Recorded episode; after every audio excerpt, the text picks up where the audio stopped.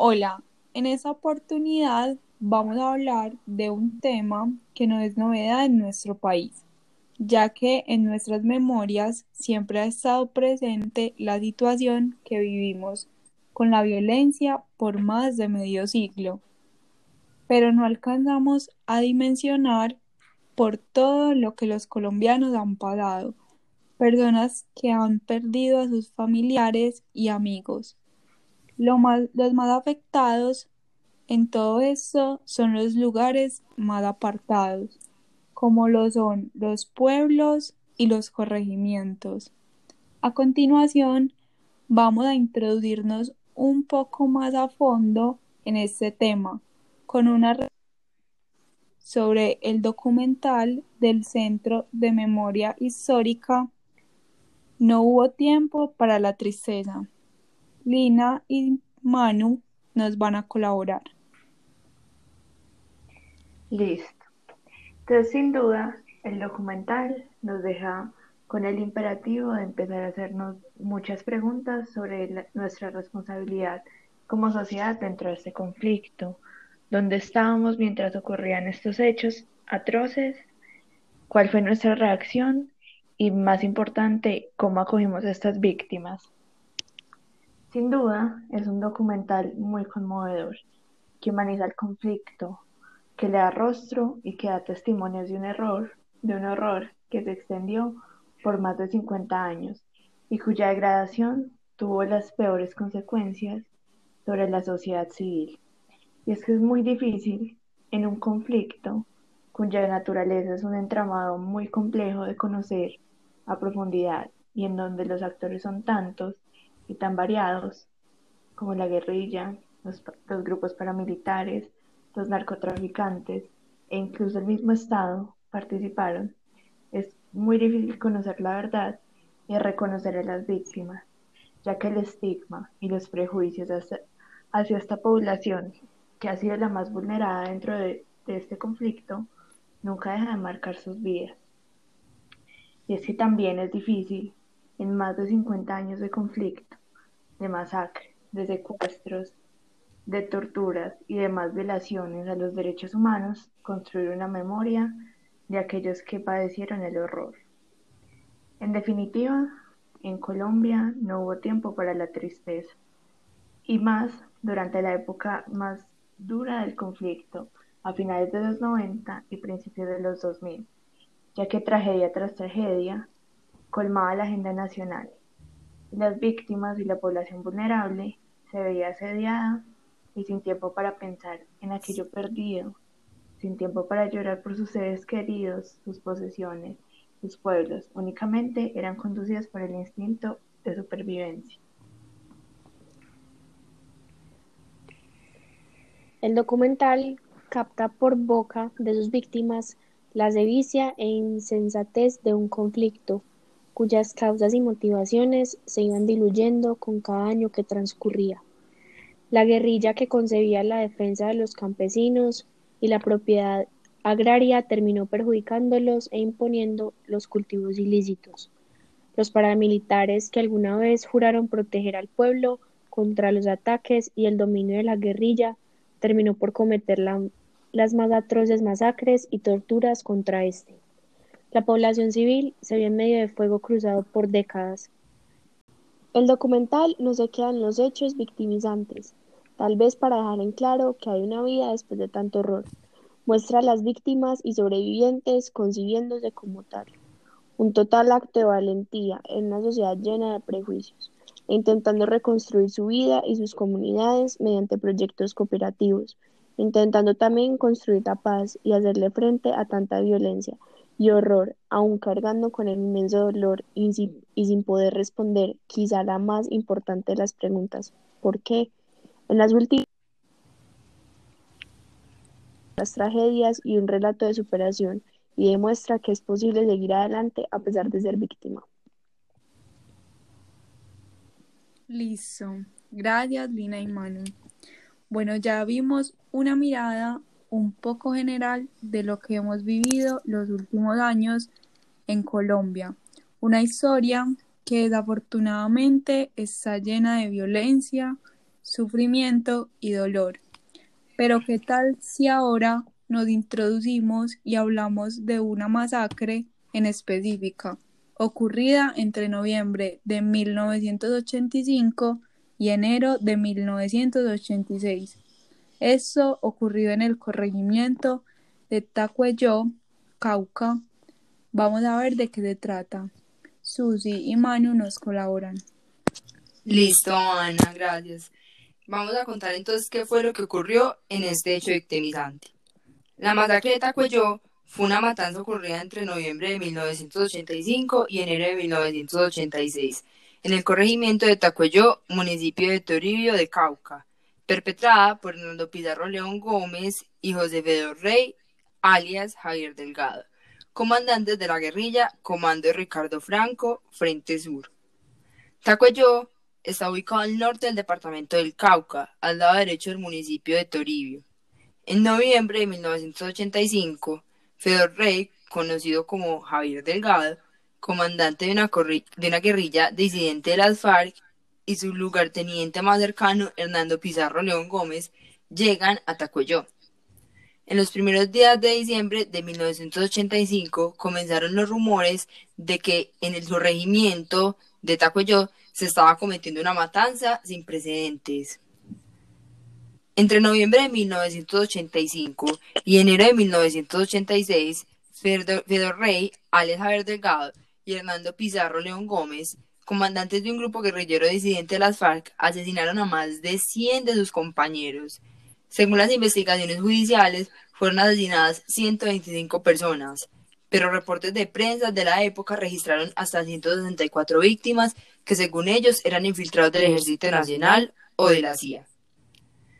Según el testimonio de Manuel Manrique, sobreviviente de la masacre, contó que durante la toma de un pueblo se habían infiltrado militares y policías.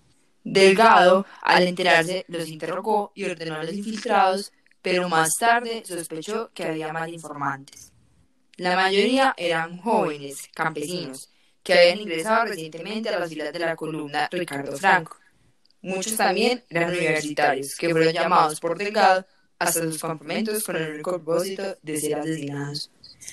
Sabemos que un grupo de reporteros buscó contacto con Delgado y llegaron hasta su campamento. Lo que vieron quedó plasmado en fotos y videos, como una historia de horror. Cinco hombres con cadenas amarradas a sus pies, manos y cuello esperaban su ejecución. Cada uno de ellos, después de haber sido sometidos a la más increíble tortura, confesaban ser oficiales del ejército o de los organismos de inteligencia. Uno de ellos, de apenas 15 años, que decía ser soldado profesional del ejército, los conmovió a todos. El monstruo de los Andes, como se le conoció a Delgado, torturó a todas sus víctimas con métodos escalofriantes. Se encontraron cuerpos a los que les habían abierto el pecho, aún con vida, para desgarrarnos el corazón tres cadáveres de mujeres embarazadas con los vientres vacíos y varios hombres mutilados que fueron enterrados vivos. El grupo Ricardo Franco había nacido a principios de los 80, cuando Delgado, que era un hombre de confianza de Jacobo Arenas en las FARC, se fugó con un millón de dólares para crear su propia guerrilla. Inclusive Delgado afirmaba y presumía ante los demás grupos insurgentes que había asesinado a los militares que asesinaron a Carlos Toledo Plata del M-19 a los que mataron a Iván Marino Ospina, a los que le lanzaron la granada a Antonio Navarro Wolf, entre otros, y le pedía a sus homónimos de las demás guerrillas del país que buscaran infiltrados que muy probablemente estaban en sus respectivas filas. La masacre fue descubierta el 13 de diciembre de 1985 por denuncias de la comunidad del M19 que hacía presencia en la región. Este es el testimonio de Manuel Manrique, quien fue víctima y testigo de la masacre. ¿Y para ti qué crímenes de guerra se cometieron allí? Se presentaron amenazas, disidencias, también hubo masacres y secuestros, adicionalmente narcotráfico. Y con base a estos crímenes, ¿cuál crees que fueron los derechos humanitarios que fueron vulnerados? Eh, se vulneró el principio de la humanidad, el principio a la no discriminación, también el principio de derecho de Ginebra, principios de humanidad y últimamente el principio de distinción y de proporcionalidad. ¿Y qué medidas de justicia transicional han sido llevadas a cabo a favor de las comunidades que fueron afectadas en este hecho? Los principales responsables de la masacre, Hernán Pizarro y Fedor Rey, alias Javier Delgado, están muertos. Pizarro fue asesinado en Bogotá en 1994 en un asunto relacionado con delincuencia, mientras que en 1986 se ordenó la captura de Delgado. Este logró escapar y fue capturado en 1995, en medio de un operativo del CTI contra el cartel de Cali, para el que terminó trabajando también. Fue condenado a 19 años de prisión pero en 2002 fue ahorcado en su celda por un comando de las FARC. Por tanto, no alcanzó a cumplir su sentencia. Ya que los victimarios principales están muertos, no se pueden hacer condenas. Asimismo, como los responsables eran una disidencia de las FARC, no hay nadie más a quien atribuir los hechos dentro de la JEP. Las FARC solo se atribuyen al asesinato de Pizarro y de Delgado, más no la masacre. Hasta 2014 se seguían exhumando distintas fosas comunes resultados de la masacre. Sin embargo, muchos familiares de las víctimas aún no tienen los restos de sus seres queridos, como lo cuentan varias víctimas y se pueden encontrar varios testimonios en diferentes fuentes de información.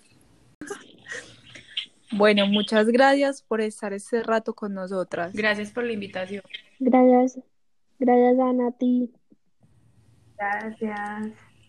Listo, Ana, gracias. Chao. bueno. Vamos a ver. O sea, no salimos. Sí, vamos a ver Sí, si, si guarda como guarda y yo veo cómo se corta. Listo, hágale pues. Listo. Mi hijo Libardo era un muchacho, él estudió su bachillerato, su- sus estudios primarios. Eh, le gustaba mucho el fútbol. Y también trabajaba en albañilería, trabajaba ratos con el papá. El papá viajaba mucho a Ubaté a coger, eh, a coger, eh, a traer carbón, a transportar carbón.